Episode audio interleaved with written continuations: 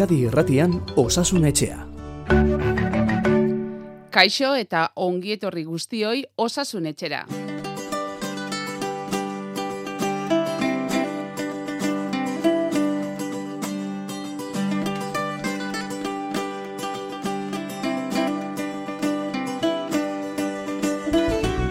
Beno, azkenean bai, eh? Temperaturak bera egin du, zain geunden, atzean utzi dugu beroaldia, eta seguruen asko katxeden hartu duzue bart gauean, hau da, ondo lo eginda esnatu zarete. Ala beharko zuke Nafarroan ere, baina atzo arratsaldean piztutako zuten ondorioz Nafarrasko ketxetik kanpo pasadute gaua, urduri, eta beste askok ba, erdi esna gerta zitekeenaz keskatuta. Nafarroan begi bat dugula beroaren inguruan arituko gara, Feliz Zubiarekin, uda astear den honetan ondo etorriko zaizkigu eta aholku batzuk. Izan ere, azken egunetan hainbat lagunek arreta jaso behar izan dute, beroa dela eta Gehiena gaineran Gipuzkoan eta Bizkaian atzo bertan gaztelugatzen hainbat lagun hartatu behar izan zituzten beroa zela eta. Nola ez zuen galderak erantzuteko ere hartuko dugu, tartea, horretarako daukagu eta medikua osasun etxean, eta laugarren dosiaz sortu den salapartaz ere, ba, salaparta hori argitzeko asmoa dugu, hau da, jakin nahi dugu, nork hartu beharko lukeen, eta noiz e, laugarren dosia.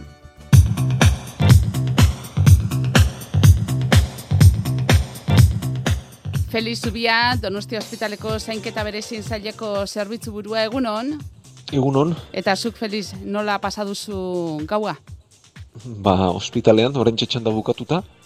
Baina, bueno, ez da izugarri txarra izan. Bueno, guretzat eh, arrunta esango dugu, ez? Eh, oitu da gaude horrelako egoretara eta ba, gora bera berezirik gabe.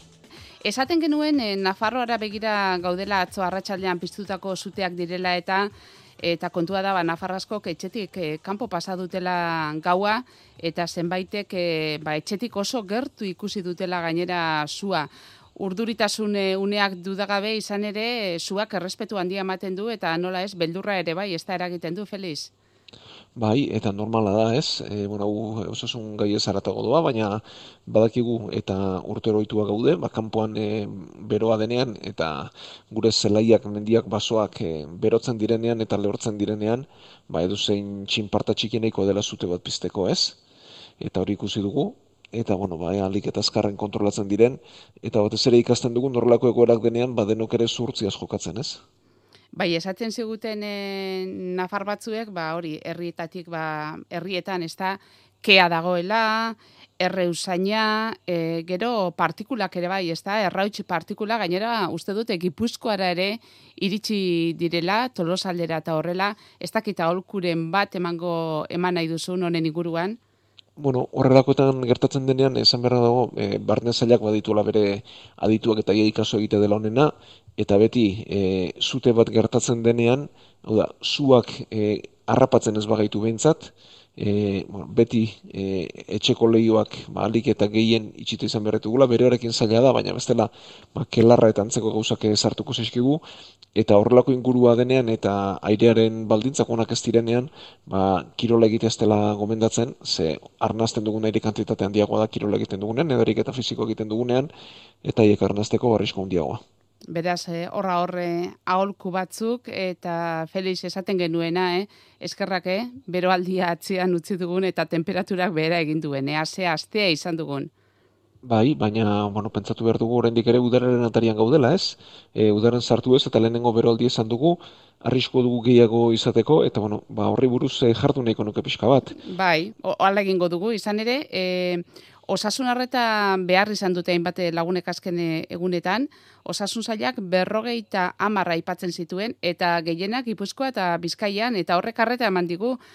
Bueno, e, nik eh, denen baldintzak ez dakizki ziur, baina bai e, behar badara ban eta nafarroan, ba, oitura hundiago dutela horrelako egoretara, eta denek garbiago dutela zer egin eta zer egin, eta gipuzkoan eta bizkaian, ba, oitura gutxiago izatean, berrexago dela katzak betetzea, ez? Bueno, e, pentsatu behar dugu, e, gure gorputzaren temperatura konstantea dela eta parametro batzuen barruan mantendu beharra dagoela, hau da, e, temperatura batetik bera gorputzak ez du ondolan egiten eta temperatura batetik gora ere ez. Eta guzti hau, e, garunak e, erregulatzen du, neurtzen du eta kontrolatzen du, ba, hipotalamoa ditzen zaion egitura batean, e, garunaren barren barrenean, ba, gutxi gora bera sudurraren gainaldean edo dagoen egitura batean. Hor dago gure termostatua. Orduan, e, gorputzaren temperatura igotzen denean, ba, martxan jartzen dira mekanismo batzuk, garrantzitsuena izerditzea delarik, e, pertsonetan.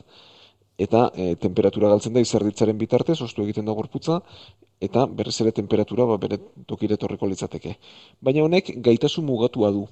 Hau da, e, pertsona batzuk gehiago galtzen dute, beste batzuk gutxiago, eta e, ingurunearen araberako ere badauda. E, ezetasuna handiagoa denean, temperatura gutxiago galtzen da izarditzaren bidez, horrek ere azaldu lezaken neurri batean, e, araban eta e, Nafarroan, ba, kasu gutxiago izatea eta gipuzkoan eta bizkaian gehiago, baitxe zartzean ez eta handiago delako, ohiturak ere eragiten du, hau da, e, temperatura altuetara ohitua dagoenak, ba, mekanismo hobetuagoa du, edo zango dugu puntuan jarria duela eta besteak ez, eta gero, e, egiten dugun ariketa fisikoak ere e, badu garantzia, ez? Hau da, e, egoera horietan ariketa fisiko egiten baldin badut, ba, temperatura gehiago ikoko zait, ba, berez inguruneak sortzen duenari geuk sortzen dugunak egituko geniokelako.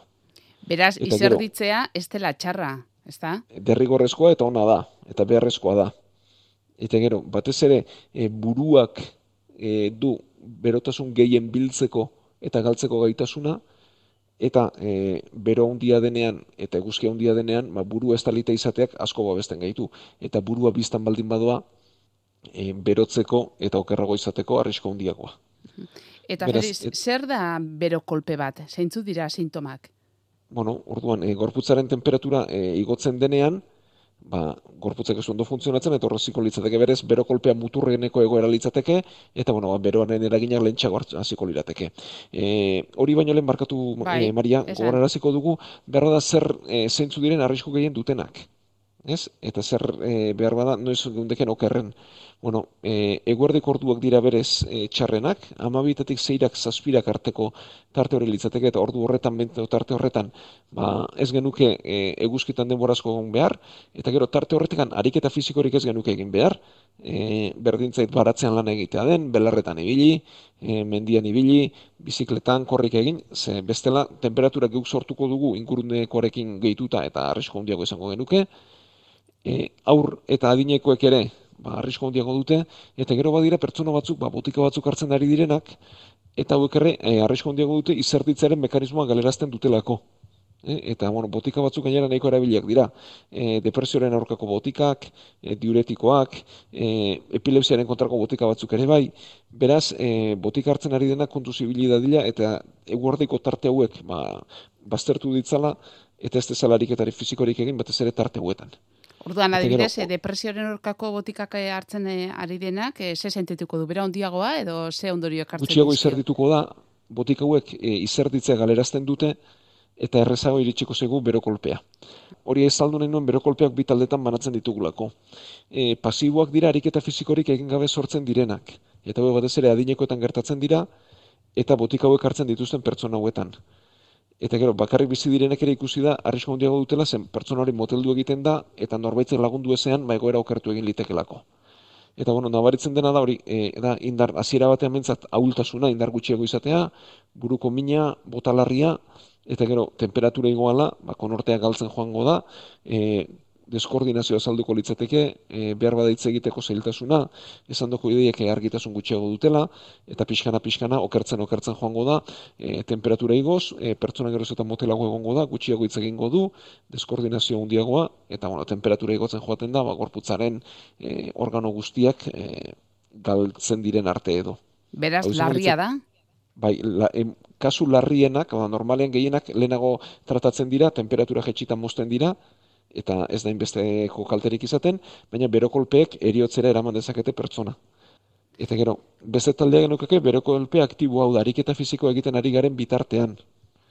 Zek, egoera horretan, e, izerditu harren, gure berotasun guztia ezin dugu kanporatu, eta asko zere okerragoa izaten da.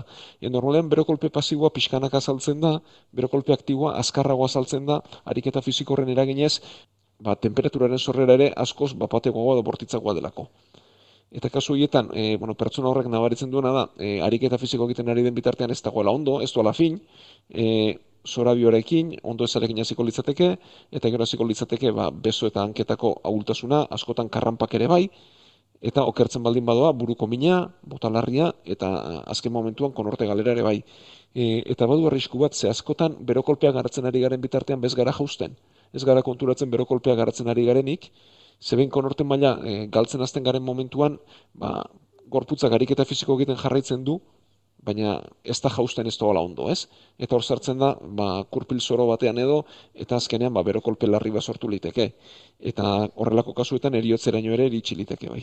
Berokolpe bat e, baldin badugu, dozuzmoa baldin badugu bentsat, bere alakoan bat bat bira deitu beharko genuke, e, pertsona hauek itzalean jarri behar ditugu eta toki irestatu batean, e, kontuz adibidez ibilgailuekin, ez, e, kotxeak, e, furgonetak, antzerakoak, toki itxi horietan e, aireztapenik ez denez, berokolpea garatzeko horrezko handiagoa da. E, bueno, e, entzuten ditugu ez nola den txikikoa kotxetan utzi eta oso gaizki bukatzen duten, bat toki atera beharko genituzke, eta gero, temperatura geisten zaiatzu, eta temperatura geisteko pertsona bati, zapi guztia jarri behar zaizkio. E, oda, buztitako zapia jarri e, buruan, batez ere lepoan, e, bueno, atzean garondoan edo, bezazpietan eta izterrondoetan eta gero konortea baldin badu ura edan, baina beti e, ba, zurrupa txikietan, eta konorte maila basua baldin bada, edo erdi lokartua baldin badago, eza oseman, e, obeda e, kanpotik ostutzea, ure ematen e, ostutzea baino. Eta gero pertsona botak azten baldin bada, ba, hau emate alperrik izango da, eta kasu egiten guk, ba, zuerotara jo behar esaten dugu. Beraz, garrantzitsua da, temperatura alik eta bizkorren jaistea pertsona horri, ez da? Bai, eta temperatura jaisteko, ba, bero gunetik beharko genuke, itzalpea batean jarri eta beti irestapen egokia duen ingurune batean jarri eta temperatura geu jetxik kanpotik bazapi guzti horiek erabiliz. Elikadurari dagokionez, e, beroaldietan, zer jan, e, zer edan? Bueno, ba, inguru hauetan beti, e, egoera hauetan, balde batetik hidratazioa bilatu beharko genuke, Uda, nahikoa ura topatu batez ere aurre eta dinekoei ba egarririk izan gabe ere, ba ura ematean joan beharko genuke eta gero e, ura duten elikagaiak topatu beharko genituzke eta freskoak, ez? Bueno, ba, izan litezke e, salda fresko xamarrak, e, barazkiak ere eraile frutak, bantzerako gauzak. Eta bero kolpea ipatu dugun honetan, e, intxolazioa beste kontu bada, ez da? Eguzki gehiagi hartzea litzateke intxolazioa. Bai, bueno, askotan muga ez da ingarbia eta askotan biak batera gertatzen dira, ez?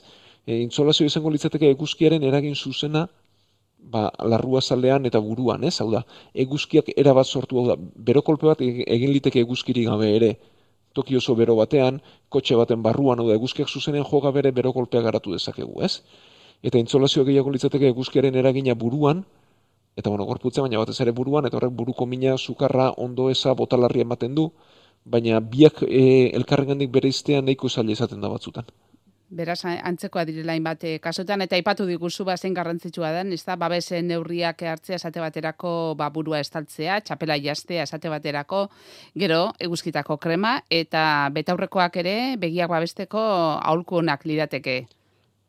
Bai, eta bueno, kontuz e, eguzkiarekin eta betaurrekoekin behar bada e, ondartzetan eta itxasertzean ba horrek e, izlade egitean edo errainu horrek ere ba, begientzat arrisko handiagoa sortu lezakelako e, betaurrekorik izan gabe behar badaskotan e, itxasertzean edo ez garela konturatzen eta eguzke hundirik izan gabe ere errainu horrek ba, indartu lezakela eguzkeren indarra ez eta betaurrekoak ejantzi beharko genituzkela ba, begioie babesteko.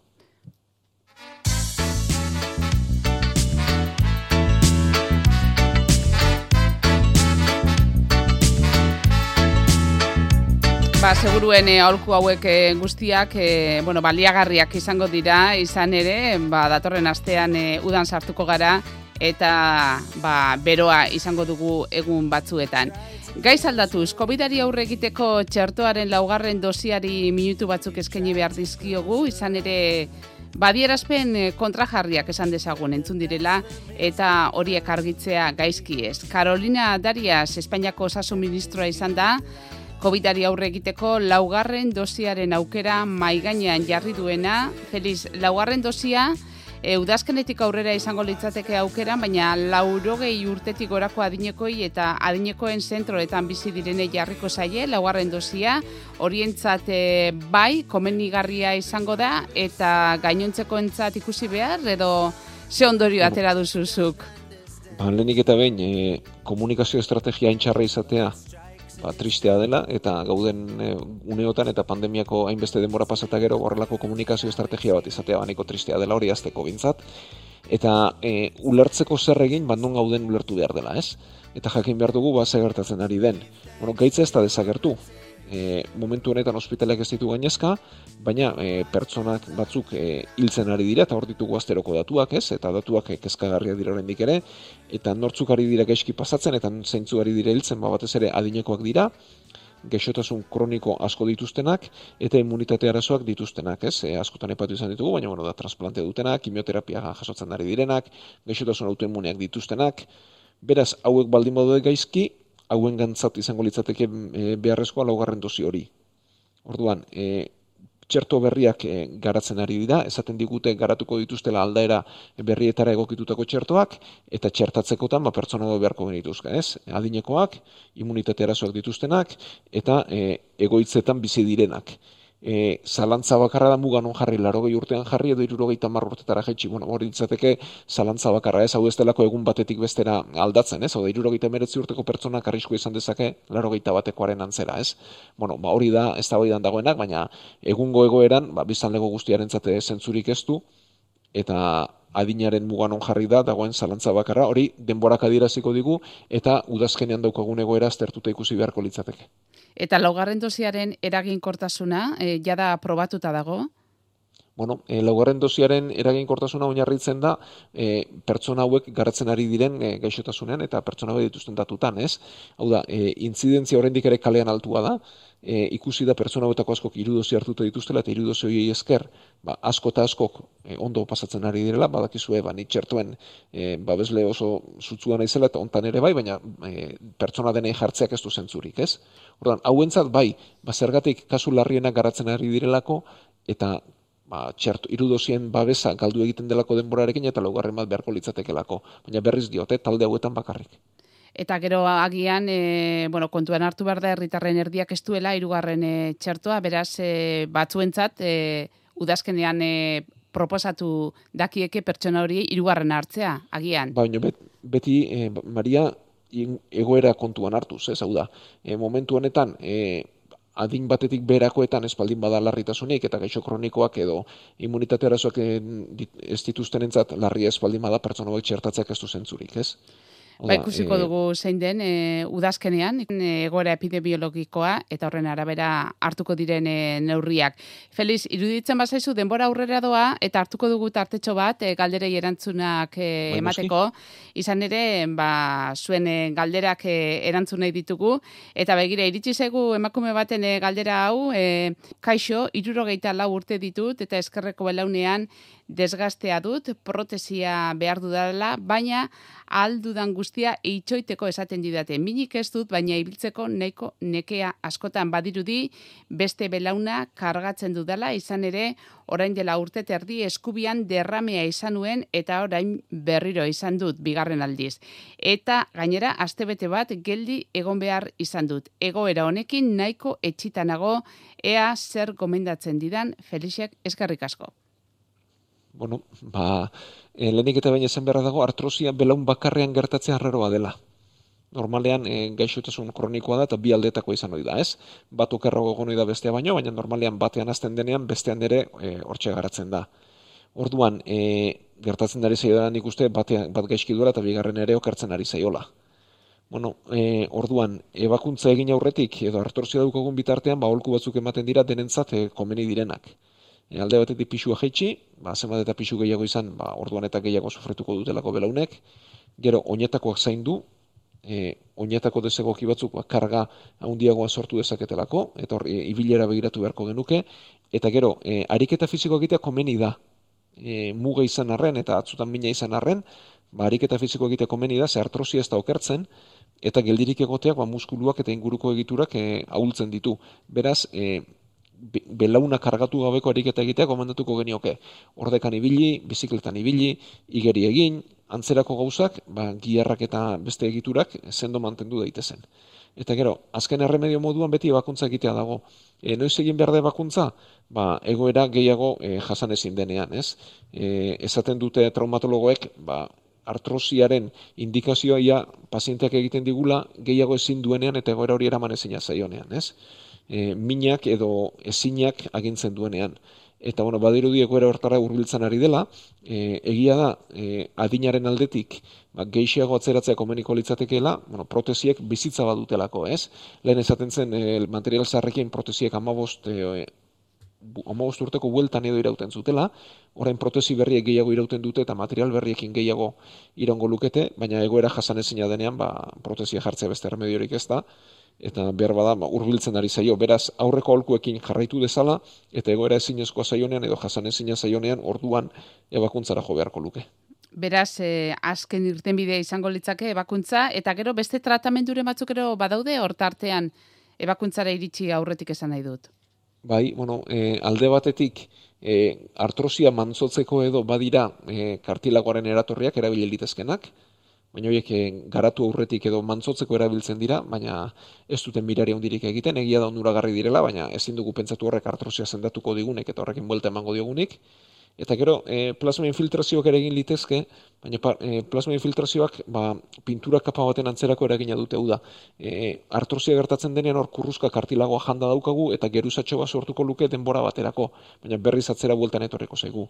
Beraz, e, plasma infiltrazioa kasu oso bakanetarako erabiltzen da, denbora irabazteko erabiltzen da, baina tarte motzerako eragina du. Eta hurrengo galderak e, lan osasunarekin du zerikusia eta hala dio entzule honek e, osakidetzako medikuak eta beste erakundetakoak ere behartuta daude. Gaixotasun bat e, diagnostikatu ondoren gaixoari galdetzea zer nolako lanak egin dituen bere bizitzan, bestalde lan gaixotasun baten susmoa dagoenean osalani parte hartzea edo parte ematea behartzen ditu, Euskal Herrian baita Espainiako erreinuan lan gaixotasun gehienak eskutuan gelditzen direla dio entzule honek, minbizia, ezurgiarretako gaitzak, gorregiak, horrela baita lan munduan e, neurri preventiboak astuta daudela dio eta entzuleak dio Bernardino Ramasinik esandakoa astu egin da. Eskerrik asko, ez dakit Bernardino Ramasini norden argitu beharko te genukeen, baina ni begiratu dut Wikipedian, eta italiarra izan zen medikua eta lan osasunean e, ba pia puntua jarri zuena edo bai. e, bai izan bai hori da. E, bueno ramatzeni doktore izan zen e, ba, lan osasunaren e, aintzindaria berak e, ikusi zuen ze lotura zegoen Italian bueno ba gaixotasun askoren eta landaren arteko eraginaren artean ez? Eta bueno bere izan zen e, lotura hau ba lenda bizikoz e, azaldu zuena eta prebentzio neurrien garrantzia azaldu zuena ez Eta bueno, ba entzuleak arrazoi du. E, bakarrik horrelakoetan e, teoria oso erresa dela eta gero praktika ba ez dela inarresa, ez? Bueno, e, edozen diagnostikoren aurrean e, sorburua moztu behar dugu, jatorria aztertu behar dugu eta hori lanean baldin badago, lanbidean baldin badago, ba hortarako prebentzio neurria jarri, ez? Bueno, e, nik uste aurrera pausoak eman direla, e, adibidez, bazema gai kimikorekin lan egiteko bande neurriak behar dira, amiantoa baztertzen hasi dira, ez eta kasuak azaltzen hasi diren, baina gaur egun eh, lan egite horrekin bat debekatua dago, e, pisuak ere, ba, por lanzakuen pisua jetxi da dibidez, e, geroz eta tresna gehiago ditugu, eta hala ere, ba, bide luzea daukagu egiteko, ez? Orduan, e, nik uste horrelako kasua gertatzen denean, ba, beti, ba, lan osasunari dei egiten zaiola, hori egia da, Baina nik uste baita denok hartu behar dugula kontuan, ez? E, da, e, gaixotasun batzuk desagertu zaizkigu edo moteldu zaizkigu, ba, karga gutxegorekin lan egiten dugulako, eta karga hoientzat e, makina gehiago ditugulako, baina era berean berriak azaldu zaizkigu, ez? Ba, ordenagailu lotuak, e, bulegoetakoak, antzerakoak, eta bueno, ba, deno jarri behar dugu honetan indarra, ez? E, prebentzio neurriak bultzatuz, betez eta eskatuz. Saioaren amaierara iristen e, ari gara eta ez nuke aipatu gabe utzi nahi aste honetan odole mailen nazioarteko eguna izan dugula aste artean izan zen egun hori eta Euskadiko odole mailen elkarteak argitu du odole erreserba bajua dagoela hori dela eta dei egin diete herritarrei odole ematera joan daitezen Feliz, e, nola zaudete ospitaletan odole erreserbei dagokienez? Bueno, ba, odola beti da beharrezkoa eta beti gabiltzen gara justu xamarrez, e, pentsatu behar dugu ebakuntza askotarako erabiltzen dela, e, tratamendu hematologikoak hartzen ari direnentzat, kimioterapia hartzen ari direnentzat, e, beti behar dugu, eta udararen atarian ba, beti jetxiera bat izaten da, oraindik ere kainean, bueno, ba, justu xamar baina mantendurik, baina udaran behar izaten dugu, e, emaile asko oporretara joaten dira, eta jetxiera bat izaten da, eta horregatik bat dei horretara nik uste bat egin beharko genukela, dei horrekin bat egin, eta eskatu mesedez, ba, odole maile direnak joan daitezela, eta egin ez dutenak, ba, aukera ona dutela, ba, beste guztiei laguntzeko, eta eskerrak emanera berean, ba, urte askot eta askotan odole maile izan diren guztiei. Eta odole maile ez direnei, eta agian animatzekotan direnei, zer esan, hau ez da gauza arriskutsu bat, eta osasunaren ez da kaltegarria, ez da? Ez, bueno, beti aztertzen dela, e, beti begiratzen dela, e, azterketa bat egiten dela, e, pertson hori emateko moduan baden ala ezten, eta behin e, ba, baldintzetan egonda, ez dela batera arriskutzua, eta odola eman da, ba, epe motzean berreskuratzen dela, eta gure gorputza nentzat ez dela bat inongo kalterik, eta sortzen duen onura oso handia dela, eta mesedez ba, laguntzeko denok. Eta gainera aste honetan e, honi guztiari laguntzeko martxan jarri dute odole mailen aplikazio bat eta bertan ba odola ematen duten pertsonek eruen datuak sartu aldituzte eta jakin dezakete non eta noiz izango den odola emateko aukera basuk zeniona ezta orain udan e, mugitzen gara batetik e, bestera. Eta agian ba borretan gauden e, toki horretan eman dezakegula odola eta aplikazio hau e, app hau ba baliagarria izan daiteke horretarako ere bai, bueno, ba, gailu bat gehiago, beste laguntza bat gehiago, baina, bueno, nik uste garrantzitzuena borondatean eta buruan izatea dela, ez? Eta, bueno, ba, denok eh, buruan baldin badukago egin behar dugula, eta aldameneko hilaguntzea derrekorrezko segula, ze odole maileri gabe, ba, ospitalen jarduera asko murriztuko litzateke eta iezin asko litzateke, ez? Ebakuntza asko egitea, tratamentu asko egitea, eta beharrezko zaituztegu, eskerrik asko, eta segi hola Ba, Feliz Zubia, orain zuke deskantzatu egin beharko duzu, ez da? Bai. bai. E, bueno, gaua izan dugu, eta bai, orain ba, leister kuluska batekin, eta egunaz gozatzeko modua. Bueno, temperatura bintzat, eh, logiteko, ba, proposa daukazu, eh? Bueno, ba, ezkerrik asko. Urrengo aster arte, Feliz Mila esker. Ezkerrik asko, ezuri Maria ezkerrik asko entzule guztiei, eta gaur sortzir arte.